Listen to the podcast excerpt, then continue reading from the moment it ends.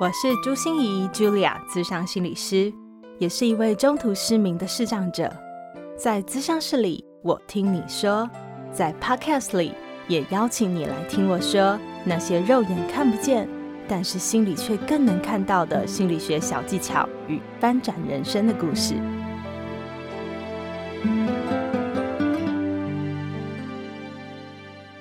欢迎来到朱芯仪说心里话。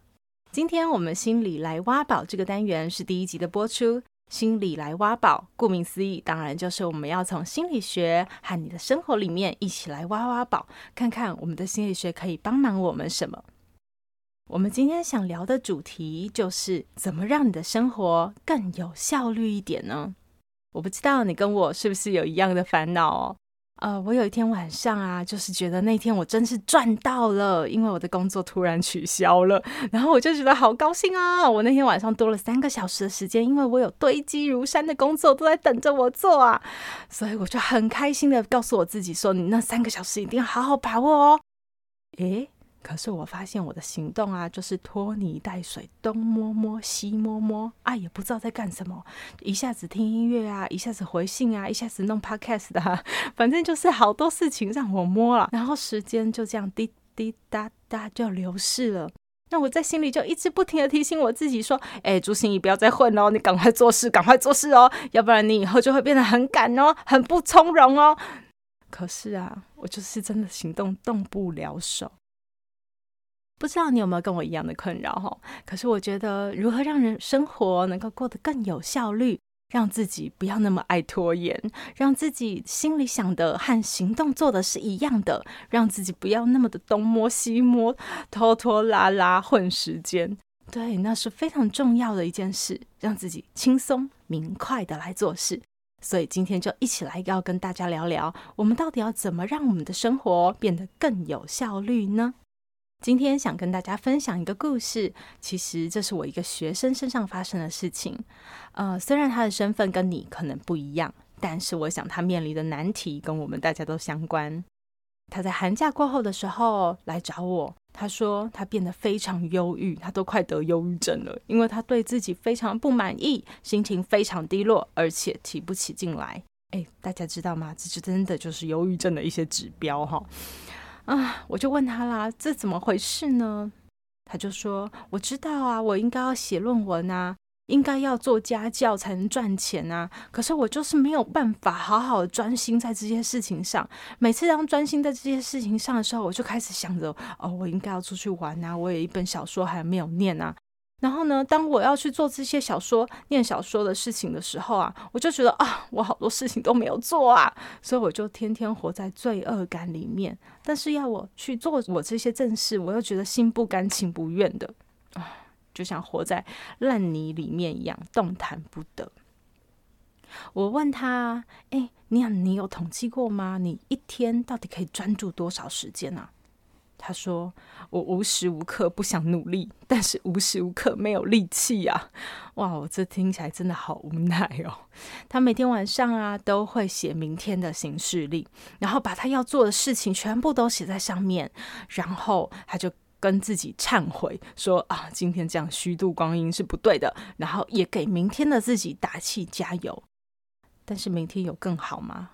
当然没有啊，所以他更骂自己。”怎么那么混？好烂哦，很没有用。我不晓得大家有没有写过论文的经验啊，但是我知道在写论文的时候，大家常常都会面临这样子的感觉，因为写论文真的是一种结束的时间遥遥无期，你不知道什么时候才会写完，然后一改再改，一修再修，你不知道自己会不会做白工，然后你找到的资源，找到的那些文献到底有没有用？你这样写到底对还是错？还是被教授就大笔一删，然后就全部重写？但是我想。其实，面对这种暧昧啊、不明啊、不明确，然后未知、不确定的这种感觉，其实未来只会有增无减，就是我们只会面临越来越多这样的事情而已。所以，如何让自己生活变得更有效率，这其实是我们每一个人更重要的一件事。我想大家可以回想一下自己小时候啊，有没有一种心情，就是期末考前啊出去玩，就玩得很爽，可是就会心里想着啊，我应该要做功课，我应该要念点书，要不然就会考不好。然后可是啊，如果真的去做功课，又会想着哎，我应该要出去玩，我好想玩哦的那种拉拉扯扯的心情。我觉得从小其实我们就有感受到这件事情。那为什么呢？因为在爱因斯坦能量守恒原则。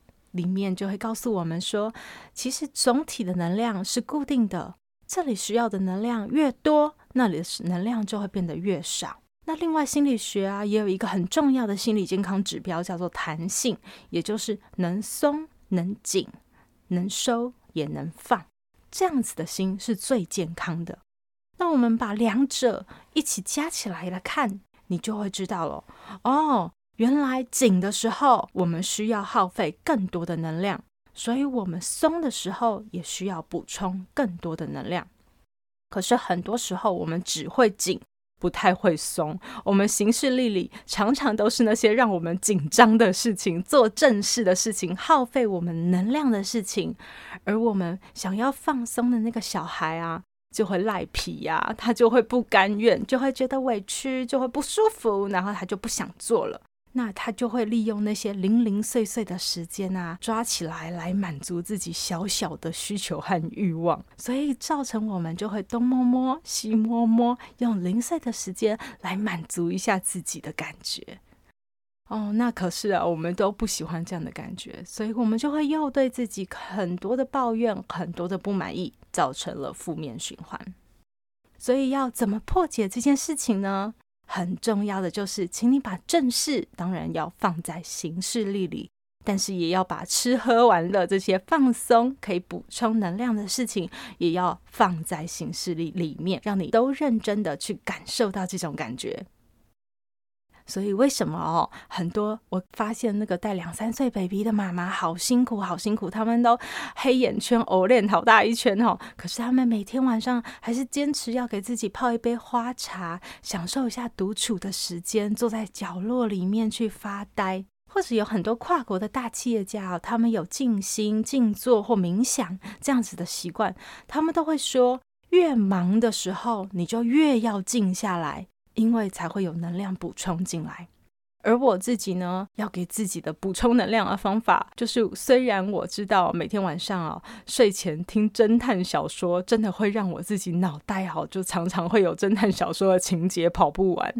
可是啊，我就觉得那是我一天中最享受的时间了。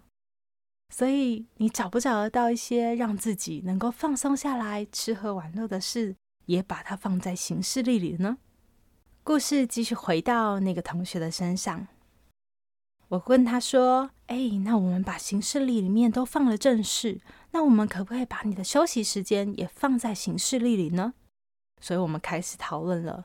我们规划了很多的区块要来写论文、写家教的事情，可是我们也规划了好多好多的时间要来追剧，很多的区块来打电动。很多的时候要来找朋友，也把午餐给自己准备一顿很好的午餐也列了下来，甚至我们还把自己发呆的零碎时间也都写下来了。